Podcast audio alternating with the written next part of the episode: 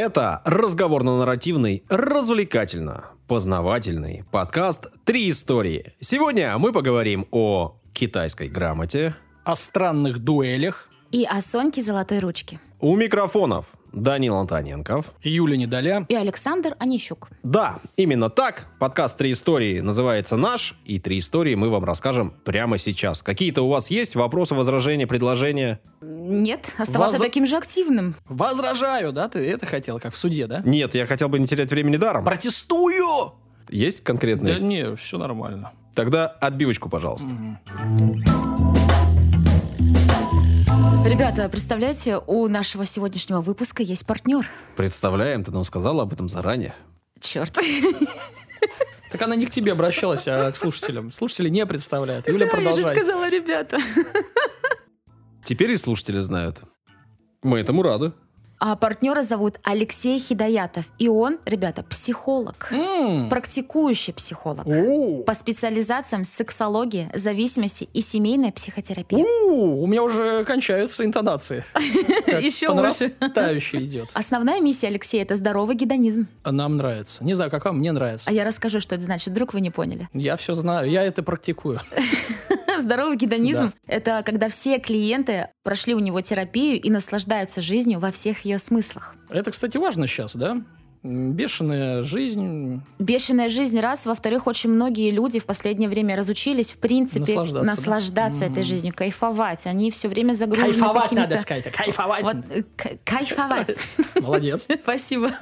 Загружены проблемами, семейными проблемами, личностными проблемами какими-то. А Я почему говорю про Лешу сейчас, и даже не Алексея, а Лешу, Ну, потому Лёша, что почему? а, действительно очень крутой специалист. Я с ним работала два года, закрыл очень-очень много различных проблем в голове, и от сердца отрываю его, правда. Лешу на всех хватит, я больше чем уверен.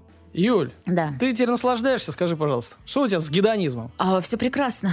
Это можно заметить, наверное, потому что я все время с улыбочкой истории читаю. А давай померимся гедонизмами, может, мой больше.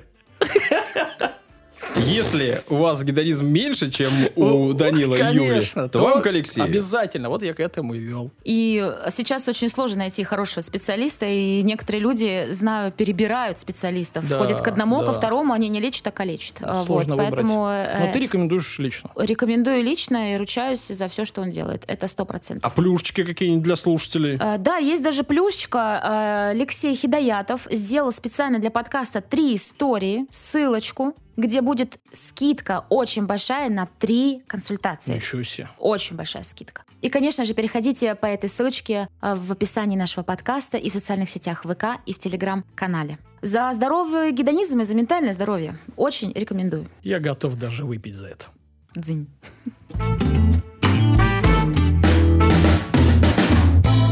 Даня, возвращаемся к классической схеме. Да, да.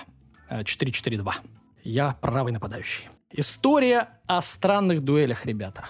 Ну, все знают, что есть дуэли. Ну, и все вроде так красиво, как в фильме, там, скрестили шпаги, стрельнули в друг друга, кто-то умер, кто-то нет, побратались. А э, в истории человечества были и странные дуэли. А что ты такое рассказывал уже когда-то? Странные дуэли. Ну, хорошо. Их будет много. А, Странных дуэлей. дайджест. Дайджест странных дуэлей. Наша любимая форма. Моя любимая форма. Когда лень Дайджест. готовится, Даня идет по Википедии. Нет, подожди, как нет? Это Нет? абсолютно Уже неправда. готовые статьи.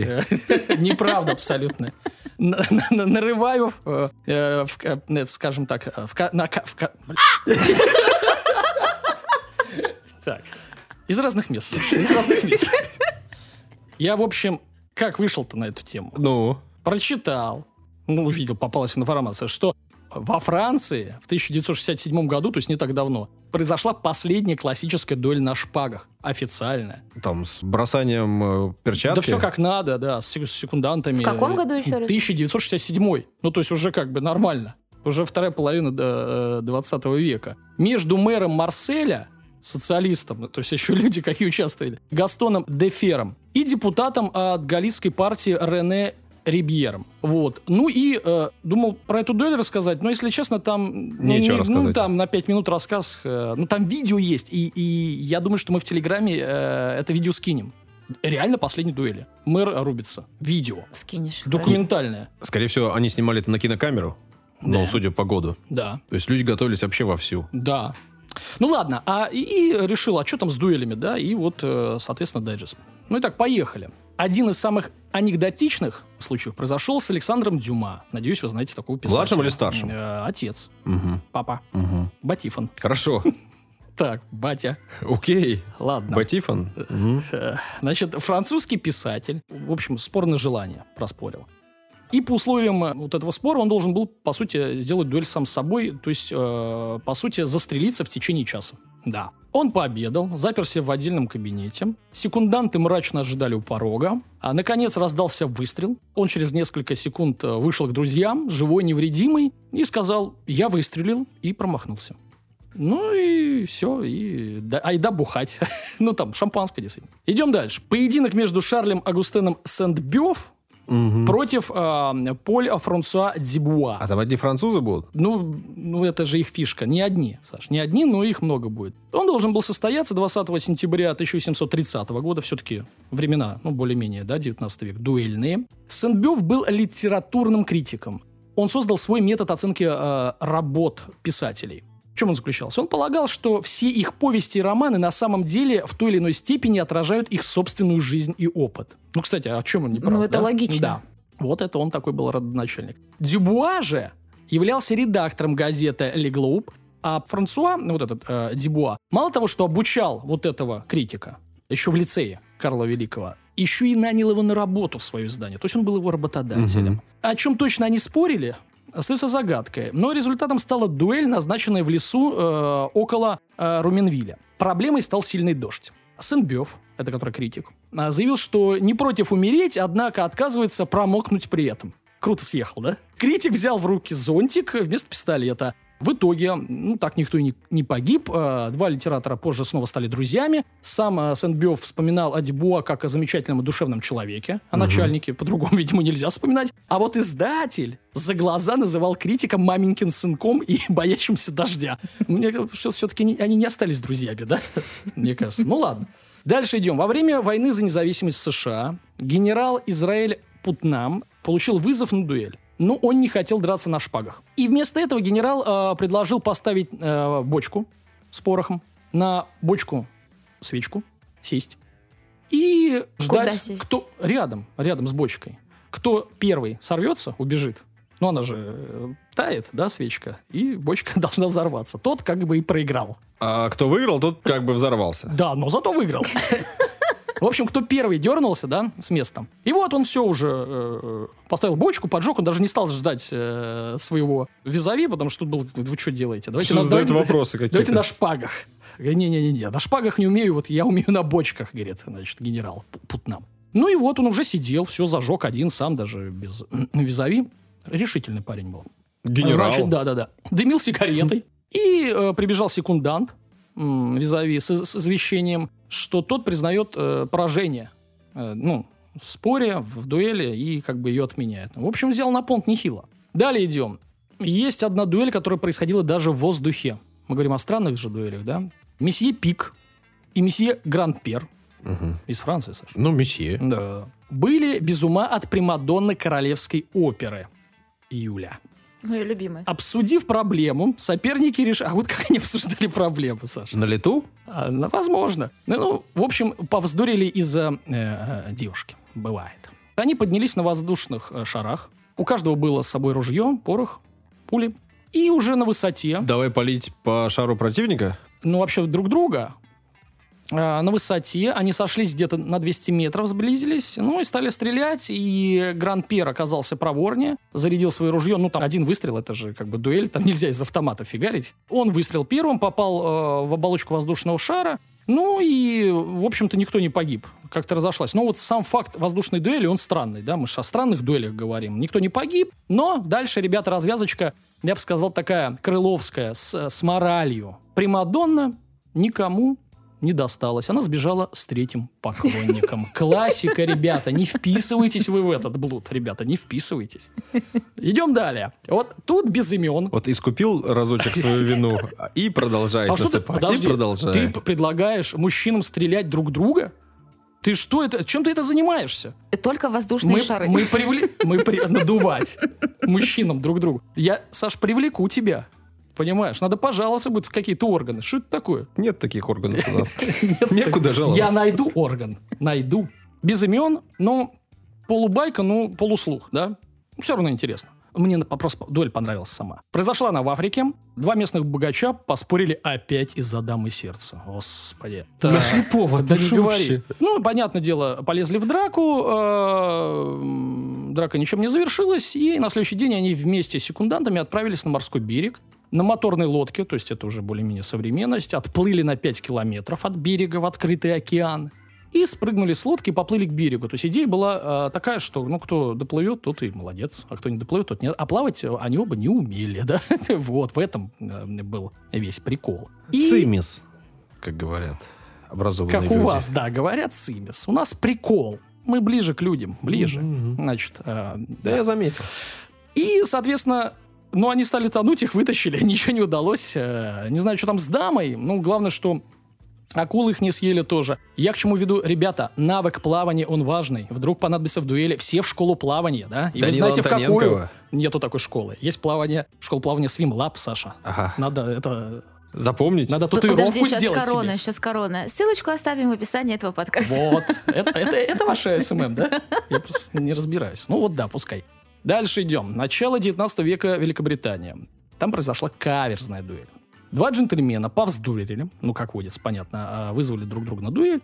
И одним из дуэлянтов был граф Генри Барри, а второй Хамфри Ховард, член британского парламента и в прошлом военный врач. Так вот, этот Ховард, памятуя о том, что инфекции проникают в организм через раны из-за грязной одежды, ну, например, пуля попадает в одежду, там хватает какие-то э, бактерии, потом в организм, и все это, в конце концов, 19 век. Мгм. Там не посыпешь Мгм. присыпкой. Да, Да. Все, серьезно. А Вот. И он что сделал? Он э, предстал в назначенный день, в назначенном месте, голый. Вот. И вот этот Барри, граф, аристократ, а, он был, короче, недоволен. Он сказал, что я буду стреляться с голышом каким-то. И дуэль пришлось отменить. А, Вот. Все остались живы. Так что, ребят, если вы плавать не умеете стрелять, приходите голым. Тоже И- и- нормально. идете по улице, вам на встречу два гопника. И что-то начинают к тебе такие, оп-оп, ты хоп, раздеваться сразу. Раздеваешься, раздеваешься, раздеваешься. И они в шоке пребывать начинают. Я не знал, что гопники вызывают на дуэль, Саш. Совет от Александра, которыми лучше не надо пользоваться. Пользуйтесь моими. Раздевайтесь перед гопником, если коротко. Да. Или ты думал, что вот это «дай закурить» — это вызов на дуэль? Да. Если найду. Хорошо, ладно. Ладно. Там и секунданты обычно есть. Да там как бы все дуэлянты. Обычно штук пять. Ладно. Еще одна абсурдная дуэль во Франции, естественно. Не в меру азартные игроки в бильярд не могли прийти э, к мнению, кто выиграл. Решение спора стала дуэль. Звали их Мельфан и Ленфан. Мгм. Лёлик и Болик практически, да, французские. Ну, кстати, грустная история, что вы ржете? Сейчас будет грустно. Но ну так как это было давно, можно и посмеяться. Да, у нас же как принято? Значит, э, если кого-то убили 300 лет назад, хе-хей, да? А если вчера? Не смешно? И даже твоя шутка сейчас не кажется смешной мне. Ну вот, Осуждаю. а что вы смеетесь? Ну, в общем, грустно закончилась дуэль. А, ч- что они сделали? Они не использовали мушкеты, они взяли бильярдные шары. Что было под рукой? Значит, отошли друг от друга и кидать в друг друга. По одному Шарами. броску. И один кинул и попал. И убил. Но радовался дуэлянт, который остался в, жив- в живых и выиграл. Недолго его, естественно, арестовали за, за убийство и посадили. Так что да. А что вы удивляетесь? В дуэли кто-то умер. Ничего себе, загрустили все. Слушай, я всегда думала, что дуэль это всего лишь э, два вида оружия. То есть это стрелять, либо заколоть. То есть, а, ну, по Есть- идее, дуэль можно всем чему Всем, угодно да, назвать. да, да. Есть такой момент в дуэли. э, один из людей выбирает э, дуэлянтов оружие. Э, Может быть, что угодно. Обычно выбирает тот, кого вызвали. То есть я, если вызываю, э, я не могу предложить то, в чем я хорош. Чтобы у того была возможность была выбрать лучшее оружие. благородно. Ну, это ж дуэль. Да. Ну и вот люди прикалываются, кто-то шарами. э, Ну ладно, идем дальше. Одна из самых знаменитых дуэлей произошла в Японии в 17 столетии. 1612 год. Два бойца, профессиональных там, самурая. При этом они были принципиальные противники, видимо, на каких-то турнирах тоже э, выступали. Сасаки Кадзиро Мгм. и а, Миямото Мусаси. А, Вот. Они, э, э, в общем-то, не сошлись на взглядах на искусство фехтования. Говорит, не так колоть надо, я тебе сейчас покажу. Ты давай справа налево, а не слева направо. Ну, для японцев это дело серьезное. Это важно, да. Ну и есть несколько описаний этого поединка, то есть задокументировано все, Саш. Все Да, задокументировано, конечно. Поведай. Да, вот. Но самая распространенная версия, я не буду, как ты, 10 версий давать, ты вот любитель, да, вот одна версия, пожалуйста, Вот одна, смотрите, самая распространенная. Как надо и как не надо делать, пример. Вот так не надо. Да, да, да. Значит, Мусаси опоздал на три часа. Вот такой вот, значит. И вместо меча явился с обтесанным веслом. Решил, что, ну, рычаг, да, будет по длиннее. И э, когда Кадзира, ну, описывается, когда Кадзира был ослеплен лучами восходящего солнца, то э, вот этот Мусаси ударил его своим оружием и убил. Вот. Юля так удивляется, в дуэлях убивают ребята, с ума Ну, сойти. веслом. Ну, ну да, можно... весло можно Короче, убить? если видите девушку с веслом, опасайтесь, опасайтесь. Может это самое приложить. Еще одна дуэль произошла в современной Америке. Два фермера, а, Джек Робсон и Билли Бекхэм, а, решили выяснить отношения с помощью современных средств автомобилей. Мы про странные дуэли. Весло было, автомобиль. Мгм. Автомобилей не было пока. Значит, повод для дуэли был... Юля, какой? Женщина. Да, да. Пишут, что красотка, но не факт. Значит, с утра пораньше соперники съехали, съехались на край плато. Самую страшненькую выбрали и такие, блин, давай делить. Да, потому что если проиграю, не будет обидно, подумали они. Значит, э, и э, за честностью поединка должны были наблюдать секунданты, врачи. Врачи, ладно, приврал немного. Врач, один врач, да, и механик. Ну, И, и, конечно, вот что самое удивительное, сама... а, ну, Красотка. Сама красотка. А Ну. почему удивительно? Да Раньше, по-моему, нифига себе, она смотрели. приехала Да. посмотреть, как люди друг друга убивают. Да. Женщины, что с вами не а так что делать вообще? они должны Я- были? Ну, не, не ехать, отговорить их, наверное, как-то. Не, не, как они хотели Ужас. Ну ладно, давайте. Вот, значит, по команде машины на огромной скорости помчались э, друг навстречу другу. Да? Лоб в лоб. Да. Ну и типа, кто первый увернется, тот и лох. А если никто не вернется, То, то, оба, о- дураки. оба лохи, лохи, да. Ну и в последнее мгновение э, они оба свернули. В одну сторону. А, Да, да, слава богу, нет. Избежали смерти вроде как. Но решили изменить тактику. Теперь они пытались столкнуть э, машину противника в пропасть. То есть поставили э, рядом, ну, э, с обрывом. И э, теперь это победитель оказался, да, э, э, Джек Робсон. э, э, но, собственно... Вместо, красотки ему досталось 10 лет тюрьмы. 15, Саш, да, за убийство. Слушай, ну ты все пробиваешь прям сегодня. Сань. Ребята, еще раз, устраивать дуэли из-за женщин. Ребята, устраивать дуэли. Точка. Саш, по категорически принципиальным вопросам, пожалуйста. Так, где мое весло? У тебя же его изъяли на входе в метро, ну что ты. Так, значит, э, интересная дуэль э, от ученого. Еще 100 штук примерно их. Нормально еще. Сиди. Значит, еще одна дуэль с участием ученого, Саш, как ты любишь. А, оригинальная. Дуэли с учеными я не люблю. Да. Я люблю работы ученых. Ну, тебе понравится. А, значит, во Франции к барьеру а, как-то вызвали микробиолога Луи Пастера, А, от которого да. пастеризация пошла. В том числе. Он предложил оскорбленному дворянину следующую дуэль. Можно ж выбрать. И вот он что выбрал. Такое оружие. Давался стакан с возбудителем оспы смертельной. Ну, видимо, два стакана надо выбрать и умереть. Ну, в общем, дворянин отказался. Ему шпаги милее. Идем дальше. Самая длинная дуэль произошла между Франсуа Фурнье Сарловезом и Пьером Дюпоном. Она растянулась на 19 лет. Франсуа был очень импульсивным э, чело- молодым человеком, э, который, в принципе, не первый раз уже устраивал дуэли. И вот, началось все в 1794 году. Пьер Дюпон, армейский курьер, просто курьер, доставил сообщение Фурнье, это гусарс- гусарскому офицеру, а тому оно не понравилось.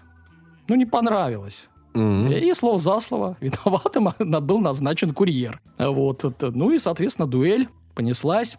Дюпон согласился и в итоге ранил. Представляешь, курьер ранил гусарского офицера. Мгм. Значит, выиграл дуэль. Но не смертель. Тот, выздоровев, предложил реванш. На этот раз ранение получил уже Дюпон. В третий раз ранение получили оба. Казалось бы, надо завязывать с этим. Нет, ребята не, не, не угомонятся. Значит, и на протяжении последующих 19 лет дуэлянты сходились, внимание, 30 раз.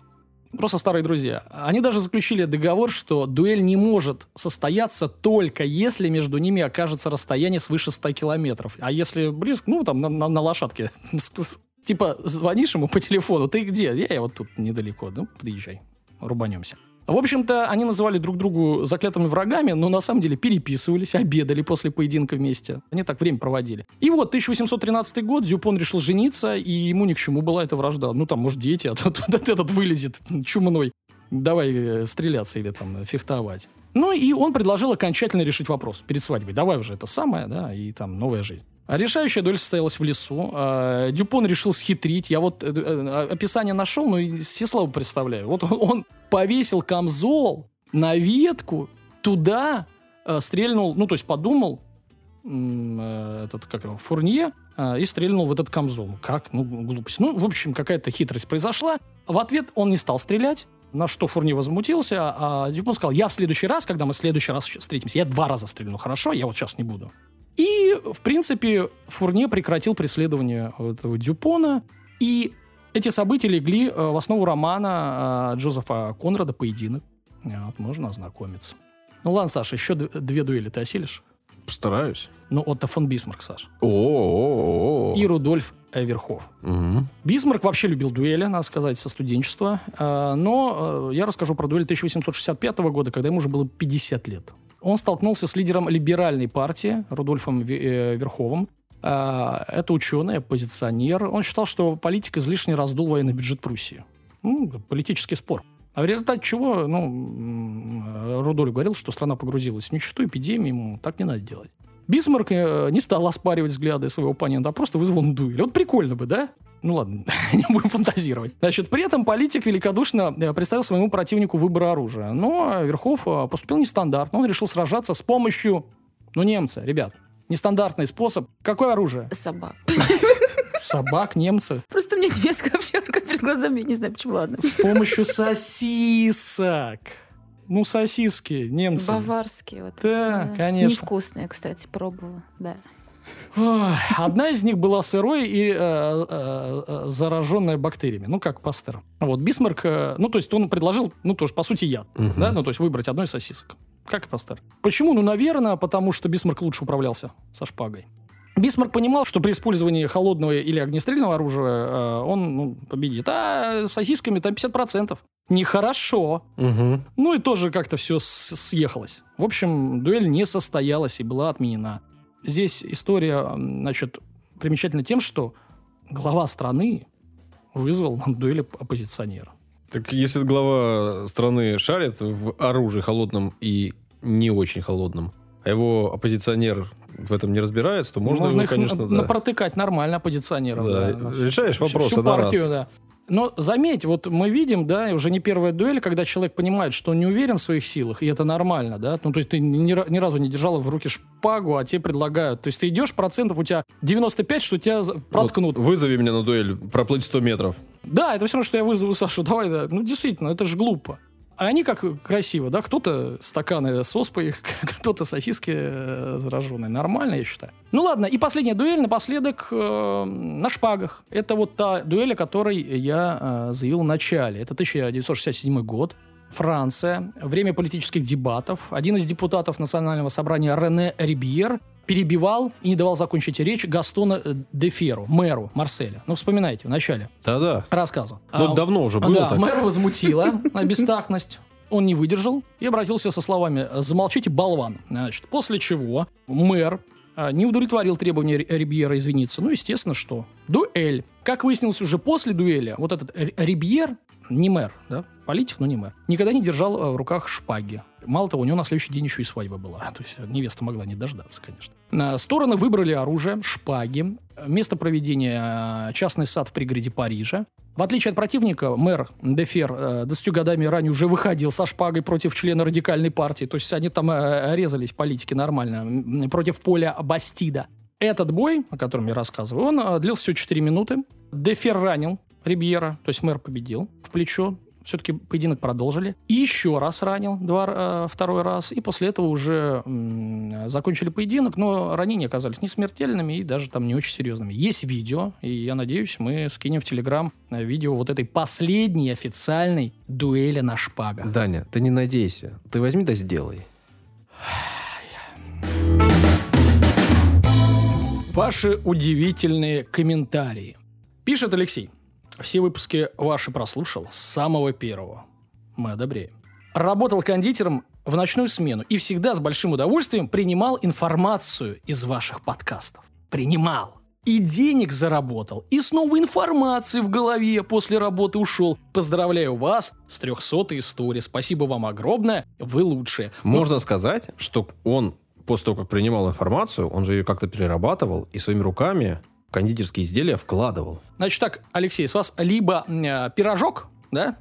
Не, не пирожок, наверное. Эклер, либо 40 рублей на донат, что-то там. Или что? Вот это ты подходы. Конечно. Человек тебе написал комментарий. Вместо Да. спасибо ты говоришь, денег еще Так дай. я говорю, спасибо. Благодарный ведущий подкаста «Три истории». Мгм. Поехали дальше. Нет, спасибо, Алексей, действительно, э, мы шутим.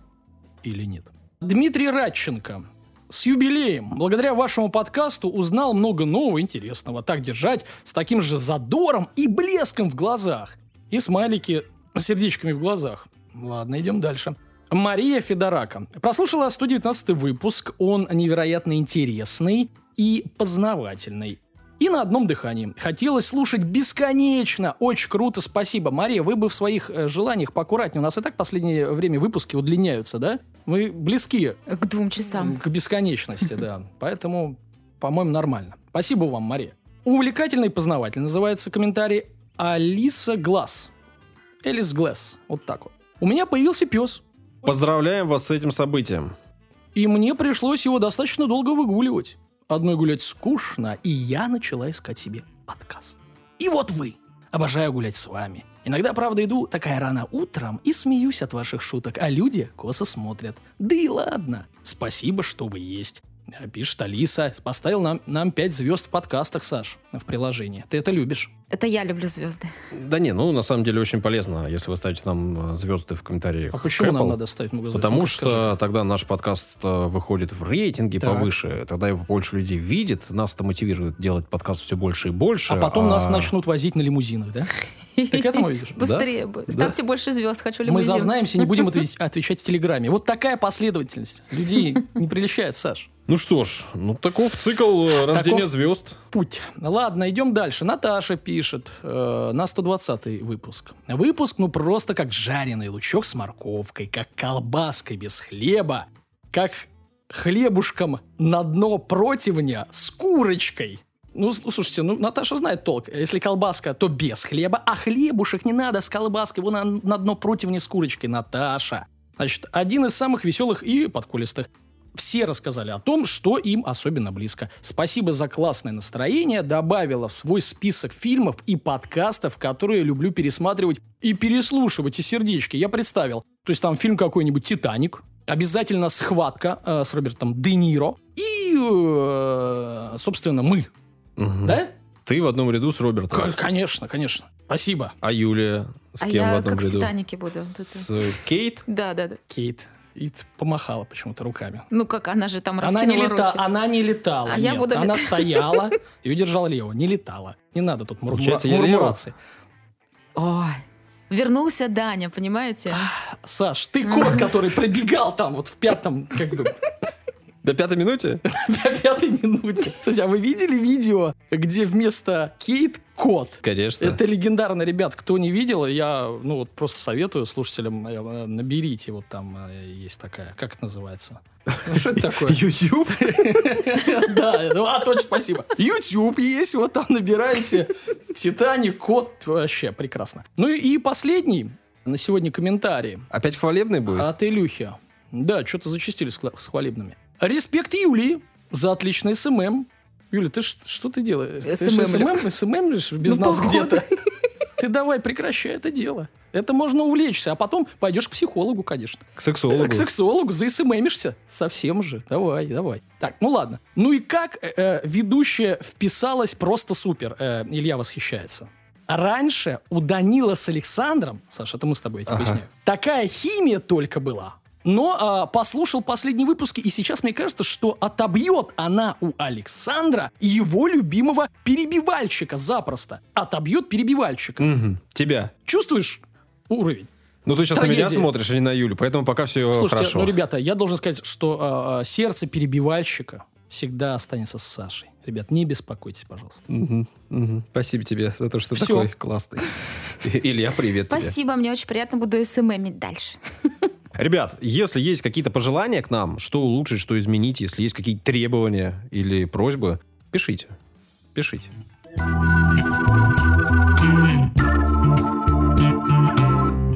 Юля! Я буду говорить сегодня о женщине. Представляете? Да это легко представить. Вот мужчине бы хотя бы разок. Давай, давай. Я хочу о женщине, про жизнь которую пишут в книгах, про нее снимают кино, и ее Невероятно. имя стало нарицательным. Вперед. Сонька Золотая ручка. Да, сразу возникает фильм, э, сериал «Место встречи изменить нельзя» почему-то.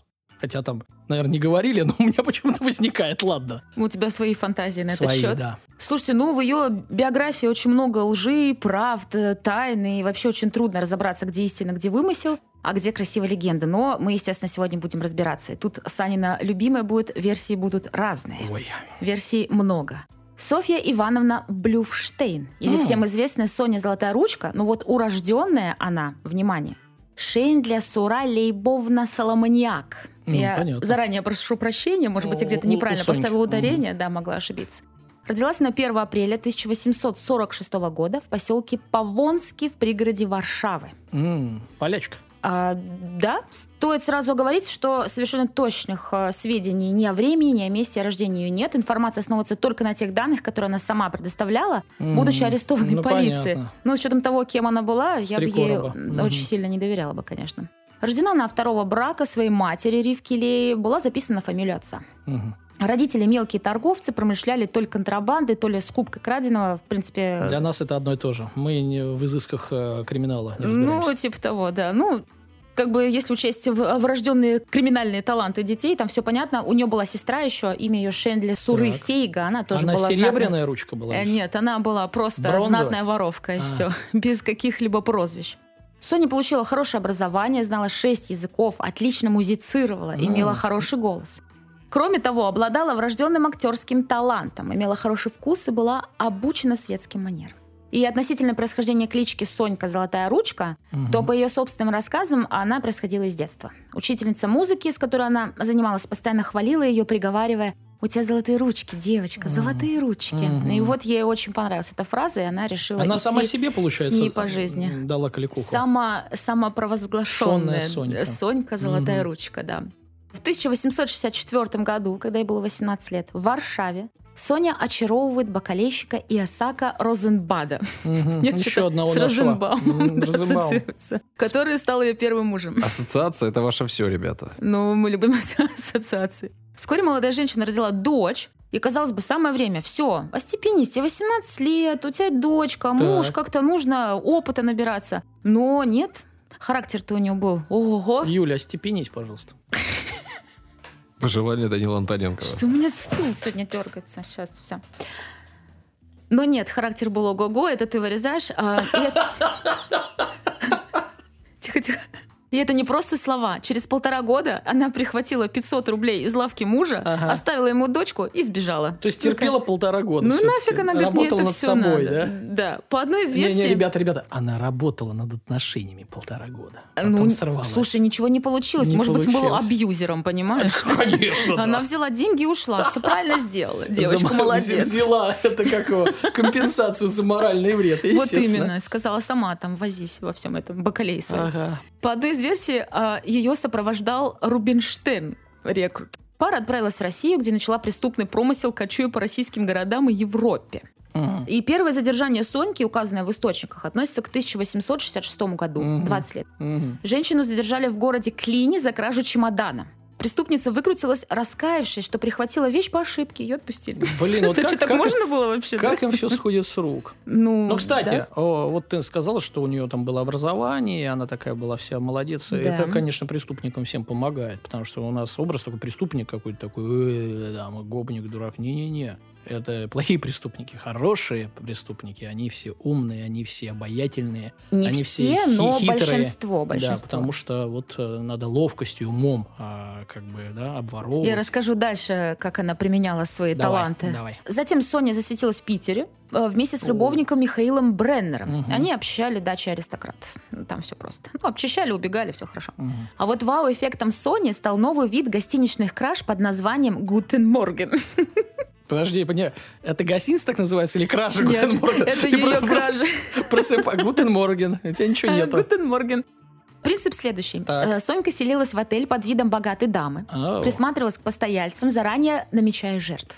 Утром, еще когда было темно, воровка прокрадывалась в номер, обчищала спящего и сбегала. И если вдруг жертва просыпалась, Сонька принималась оправдываться, мол, ой, я в темноте номер перепутала, извините, я это вообще По не старой я. схеме Да. с чемоданом. Да, опять перепутала, понимаешь? Ну а тех, кто выпендривался, приходилось ублажать с помощью женских чар.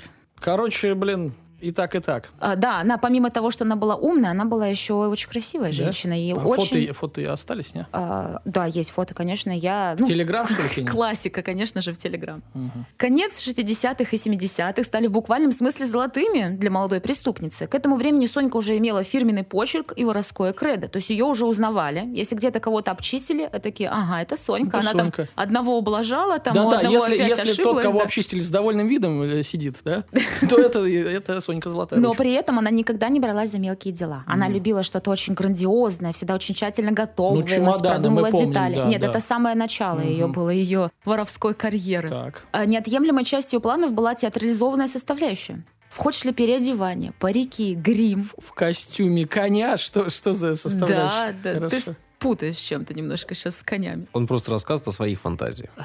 Я Опять эти фантазии. Сказку смотрел. недавно. Подожди, она еще а, использовала наемных артистов и дрессированных животных. Подожди, я не могу не спросить. Дарья, а что должна делать женщина в костюме коня? Играть. Женщина, Саша, это артистка, а ты что подумал? Такая же, как и мужчина. Ты сексист. Это ты сексист.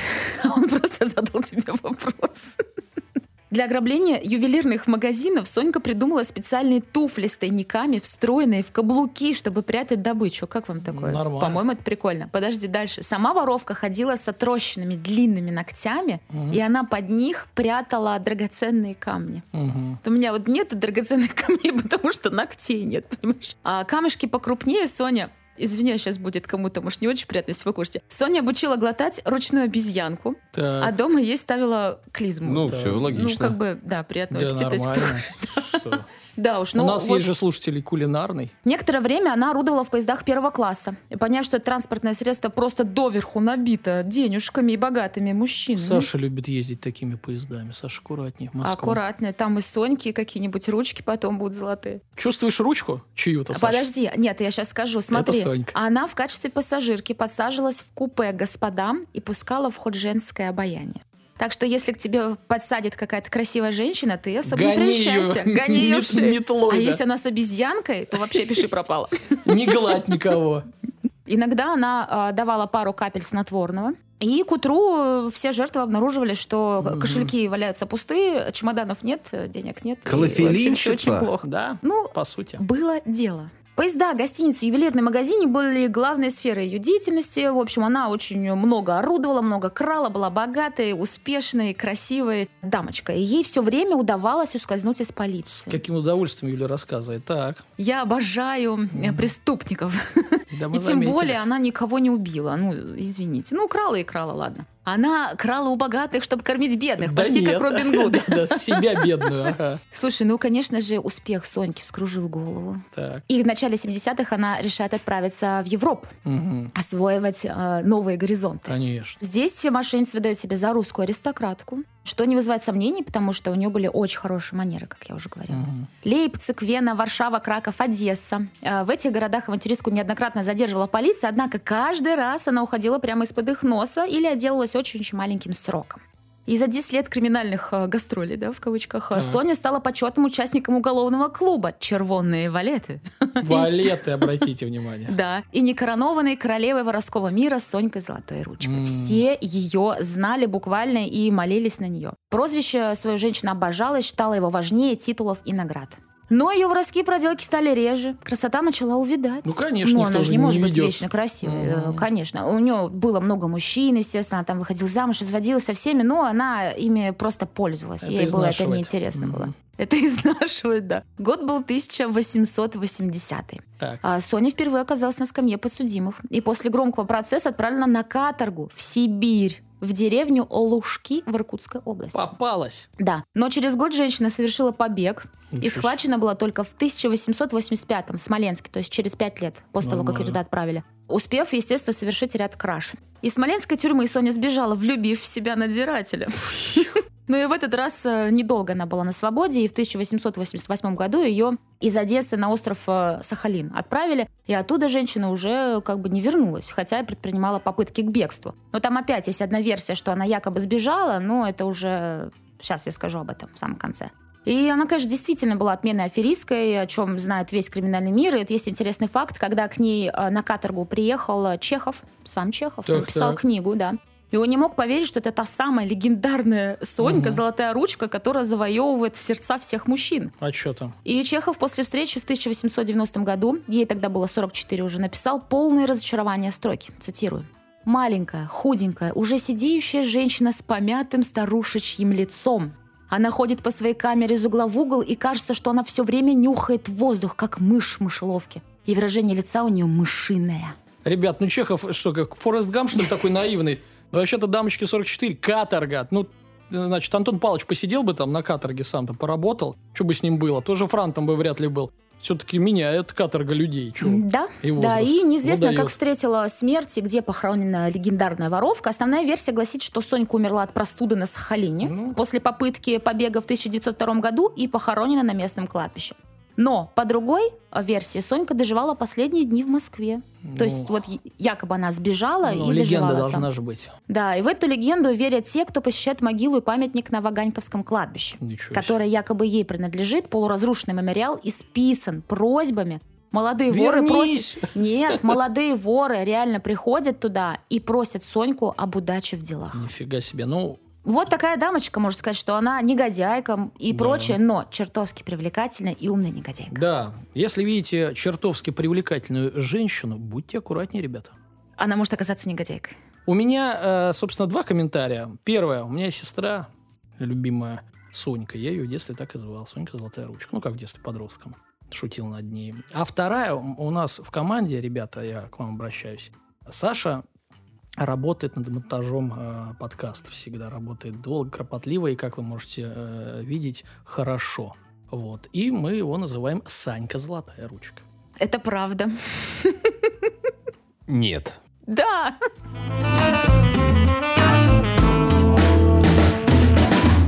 Рубрика «Факты о нас». Мы вам на выбор представляем 5 фактов. Один из них неверный. Вы голосуете и определяете, какой, по вашему мнению, факт является ошибочным. Враньем, иначе говоря. А мы вам рассказываем, что действительно вранье, а что правда. И вот. Ну, э, был задан вам, вам вопрос, э, какой из фактов, из пяти фактов о Саше неверный, неверный. Четыре верных, один неверный. Какой из них? И я озвучу, а Саша, собственно, скажет, какой неверный. Итак, пять фактов о Саше. В старших классах в составе сборной школы по баскетболу тренировался под руководством отца Данила. Это правда, абсолютно, так и было. Папа Данила меня обучал баскетболу. Он тренировал сборную нашей школы и сборную нашего города. Папа мой очень любит справляться с нереальными задачами. Значит, факт 2. Работал несколько лет диджеем, а потом и музыкальным редактором FM-радиостанции. И это тоже правда. Работал диджеем э, и Станция-то жива сейчас? И станция жива, и то место, где я И типа кресло. пластинки крутил, тоже Пластинки ты Да, крутил? да, да. О. Кассеты, ну, Ладно. и диски. Хорошо, не бобины. Третий факт. Перед выпускными экзаменами в университете кино и телевидения имел средний балл 4,78. У меня вопрос, из скольки? Из 10? Там же такая у вас система была? Пятибальная система, и кто-то в деканате посчитал средний балл учащихся. И только те, у кого был высокий средний балл, могли сдавать в первый день. Так я узнал, что у меня средний балл 4,78. До этого не интересовался. Да в целом да. А знаешь, как у меня средний балл? Нет. И не узнаешь. Как у лучшего таксиста города Санкт-Петербурга. Примерно такой же. Ладно. Окончил музыкальную школу по классу балалайка. Но по окончанию обучения более не брал инструмент в руки. Это моя любимая формулировка. Она любимая, потому что придумана мной. Да, в музыкальную школу я не ходил. э, Когда-то был выбор, пойти в музыкальную школу или начать заниматься баскетболом. Так. Вот. Чё ж ты не балалайку-то не освоил? Так вышло. То есть это неправда? Неправда. И последний не умеет сворачивать язык трубочкой. Не умею. Два неправильных факта, что? Не умеет сворачивать, не умею. А, это верный. Господи, как мы запутались с Юлей. Юля с открытым ртом уже сворачивает что-то. Нет, ну это серьезно, запутался я тоже. В общем, ты не умеешь сворачивать, и это правда. Это правда? А вот с балалайкой это неправда. Все так. То есть верный ответ для наших слушателей – музыкальная школа. Да! Мы разобрались.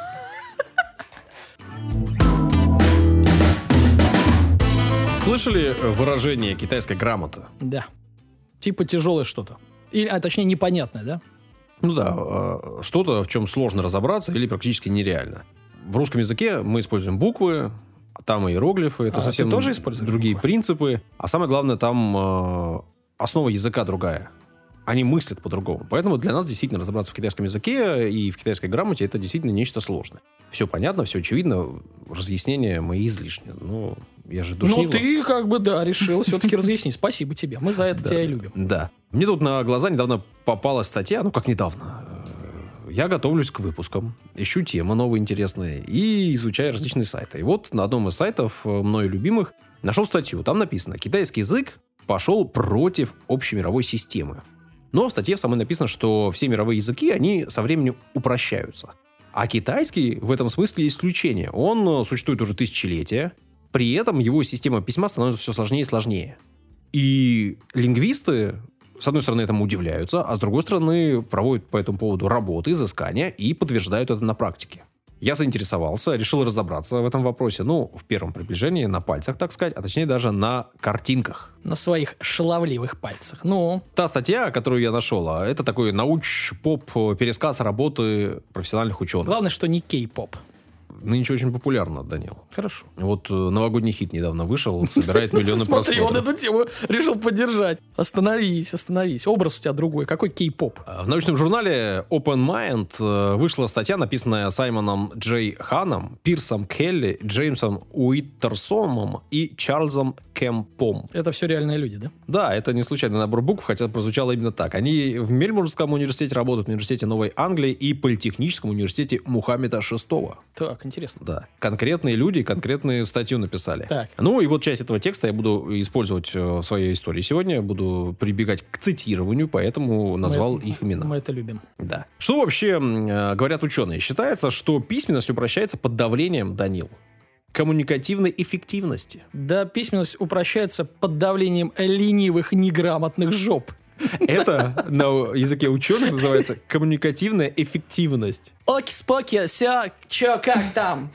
Лайк, share, репост. Это, Йоу! это не письменность, а язык. В данном случае А я э, так- ре- ну, речь о том, вижу, что как люди пишут. можно писать красиво, Да. выписывать буквы, использовать кал- каллиграфические э, шрифты и создавать э, саму по себе картинку, сам по себе визуальный образ написанного текста очень красивым. Мгм, Образ. Ну, да, то есть ты же смотришь, Я например, на слова, хорошо. арабскую вязь Мгм. какую-то, которая находится на украшении там, стен какого-нибудь э, храма. И тебе кажется, что это просто само по себе какая-то картина, а это нечто написанное, да, специальным образом. Или там на китайские иероглифы, да, у них есть каллиграфия, э, японские, то же самое. И это само по себе искусство. Но при этом и писать это долго, и читать это сложно. Соответственно, человек тратит на это время и при написании, и при чтении. И поэтому все э, языки идут к упрощению рано или поздно. У нас, помните, тоже были вот эти красивые буквы, сложно написанные. Подожди, я запутался. Мы все-таки говорим о языке э, и о, о словах, о, о том, как строятся предложения, там, где причастные обороты, причастные, сложные предложения, там, подчиненные. Или мы говорим о, о манере написания, о каллиграфии. Я чуть не очень А я тебе поясню. Мы говорим об упрощении языка и об упрощении букв в том числе. То есть упрощение идет по всем фронтам, в том числе по упрощению букв. Не, ну у нас как было, только что осталось, да, уже долгое время. Ну, во-первых, какое долгое Ну, и чё, на каком э, ну, периоде ну, мы ну, говорим. Сто лет уже. О да, по историческим меркам это действительно долго. Вот я тебе расскажу, что такое долго. Давай. Эти ребята, эти ученые, проанализировали период в 3000 лет и обработали более полумиллиона изображений китайских иероглифов. Вот что значит много и вот что значит долго. Они Вот что. оценивали эффективность написания, а также выяснили, что современные китайские иероглифы зачастую более сложные, чем те, что были ранее, чем их предшественники. Идея упрощения э, кажется интуитивно понятной. Меньше времени тратится на письмо, меньше времени тратится на чтение, при этом, э, соответственно, происходит упрощение этих самых букв. Наши буквы, они достаточно простые. И нужно сделать их максимально простыми для того, чтобы максимально быстро их различать. При этом они должны быть, значит, максимально различны друг от друга. И, в принципе, такая задача несложная. Создать некоторое количество различающихся простых символов. Кружок, треугольник, квадратик, звездочка, Пока все понятно. что-нибудь такое. Интуитивно понятно. Но если этих самых символов должно быть много, тогда задача становится либо очень сложной, либо невыполнимой. Что значит много? Ну вот в китайском языке Да, сколько их там? на данный момент считается, что примерно 50-60 тысяч иероглифов. Безумие. Ну, как слов, да, вот у нас там в русском языке. То есть слово иероглиф. Ну, там Иероглиф не- это и есть ну слово да, чаще не всего, всегда но не там, всегда, да, все правильно. Оно может значить и больше, чем слово, и меньше, чем слово. При этом, э, соответственно, 50-60 тысяч иероглифов, понятно, что нельзя сделать э, простыми для развлечения. Соответственно, их приходится делать более сложными. Можно прерваться на секунду и офигеть. Вот я не могу понять, как можно сделать 60 тысяч различных иероглифов? Вот какие там сочетания? Чисто математически. Вот это что? Вот он э, из скольки должен палок состоять иероглиф, чтобы вариант э, расположения этих палочек было их 60 Ну да, с тысяч? учетом того, что они еще и маленького размера идут. Это Так же надо как-то вот уместить и- уголочки. именно Безумие какое-то. Об этом Ну и да. речь. О том, что ученые сравнивали иероглифы, которые были 3000 лет назад, один и тот же иероглиф, как он писался 3000 лет назад, как он писался на протяжении истории, как он пишется сейчас. И они вот как раз-таки и пытались понять, стали эти иероглифы сложнее или проще. Мгм. Буквы стали проще, а иероглифы проще не стали. И они об этом говорят. Вообще, что такое иероглиф? Иероглиф — это некий символ, который превратился в этот самый символ из картинки. Есть э, конкретные примеры, э, как это происходило. Я кину обязательно эти картинки, они вот э, поражают сознание. То есть Куда? телеграм-канал. Давид. Е, ребят, подписывайтесь на телеграм-канал. Там Например, есть иероглиф лошадь. И сейчас этот иероглиф абсолютно не похож на лошадь. Но когда-то это был просто рисунок лошади. Мгм. Есть иероглиф солнца, и это было просто солнышко, кружок с палочками, как рисуют дети. А сейчас это абсолютно не кружок и совсем не с палочками. Да-да-да, Тетрайдер какой-нибудь. Да, но можно проследить изменение этого самого иероглифа от и до. И в какие-то периоды иероглиф становился более сложным, потом вроде бы простым, а потом опять сложным, потому что количество э, этих самых слов увеличивается в нашем языке. Например, появляются новые слова, которых раньше не было, их тоже нужно как-то изображать. Если говорить о иероглифах, опять же, о их истории, то первые иероглифы, которые найдены, э, принадлежат культуре, которая называется Пейлиган. И называется это письменность Дяху. Считается? Мне нравится. Ничего не я, понятно, я, но очень я могу слушать это вечно, как Саша произносит китайские слова. Восемь с половиной тысяч лет э, тем изделиям, на которых находятся эти иероглифы, и это самая письменность. Правда, многие ученые спорят, некоторые считают, что это вообще не письменность, а просто какие-то закорючки, и просто случайным образом они похожи на современный иероглиф. Но, как ты понимаешь, если иероглифов 60 тысяч, то что бы ты ни нарисуешь, на что-то да похоже А будет. действительно, я вот сейчас возьму, придумаю иероглиф, наверняка пальцем попаду, напишу какую-то гадость, да? Ну, э, Ну, я что-то напишу на сексистском, явно, явно. Е- Есть вероятность, что ты нарисуешь что-то похожее на иероглиф. Давай, давай. Но э, специалисты говорят, что вот эти самые письменности, которые 8,5 тысяч лет, она где-то закончилась и началась новая. И это, скорее всего, такая тупиковая ветвь. А вот э, та письменность, которая действительно однозначно имеет э, отношение к современной, она относится к периоду 14-11 веках э, до нашей эры. Мгм. Кто-то говорит даже о 17 веке до нашей эры, то есть там 1700 э, лет до нашей эры. Эти символы находятся на гадальных костях, и называются они дзягу вэнь. Мгм. Или дословно это переводится письменность на черепашьих панцирях и костях. Дикую, да. Дягуйки. Дзягу вэнь. Позже возникла технология бронзового литья. Ну, как вы понимаете, менялась ручка с бумагой. И раньше писали на костях, теперь пишут на бронзовом э, там, самоваре. На самоваре пишут, хорошо. У меня есть самовар Бронзовый? у родителей. Знаю. Иероглифы есть? Нету. Эта письменность называется Цзинь Вэнь. Относят ее к эпохе Шанчжоу. Это примерно 13-9 века Продолжай. до нашей эры. Ну, Еще. Настолько хорош, да, хорошо. без этого никуда. А, следующий этап. Я вам называю эти этапы не случайно. Он называется Джу Аньшу. И дословно это переводится иероглифы печати. Эти самые иероглифы печати были в 8-3 веках до нашей эры. Существует э, два стиля написания. Как вы понимаете, еще и стили есть. Большая печать Да Джуань и малая печать Сяо Джуань. Ну и последнее, вот вас не буду путать, так называемое уставное письмо э, Кайшу, тут все просто.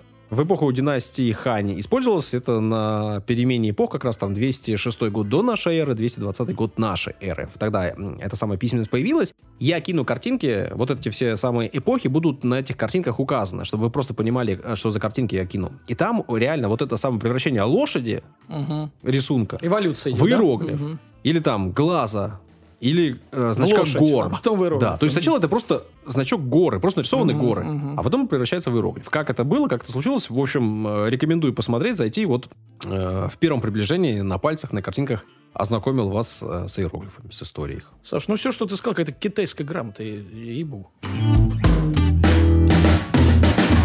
Три истории рассказали вам.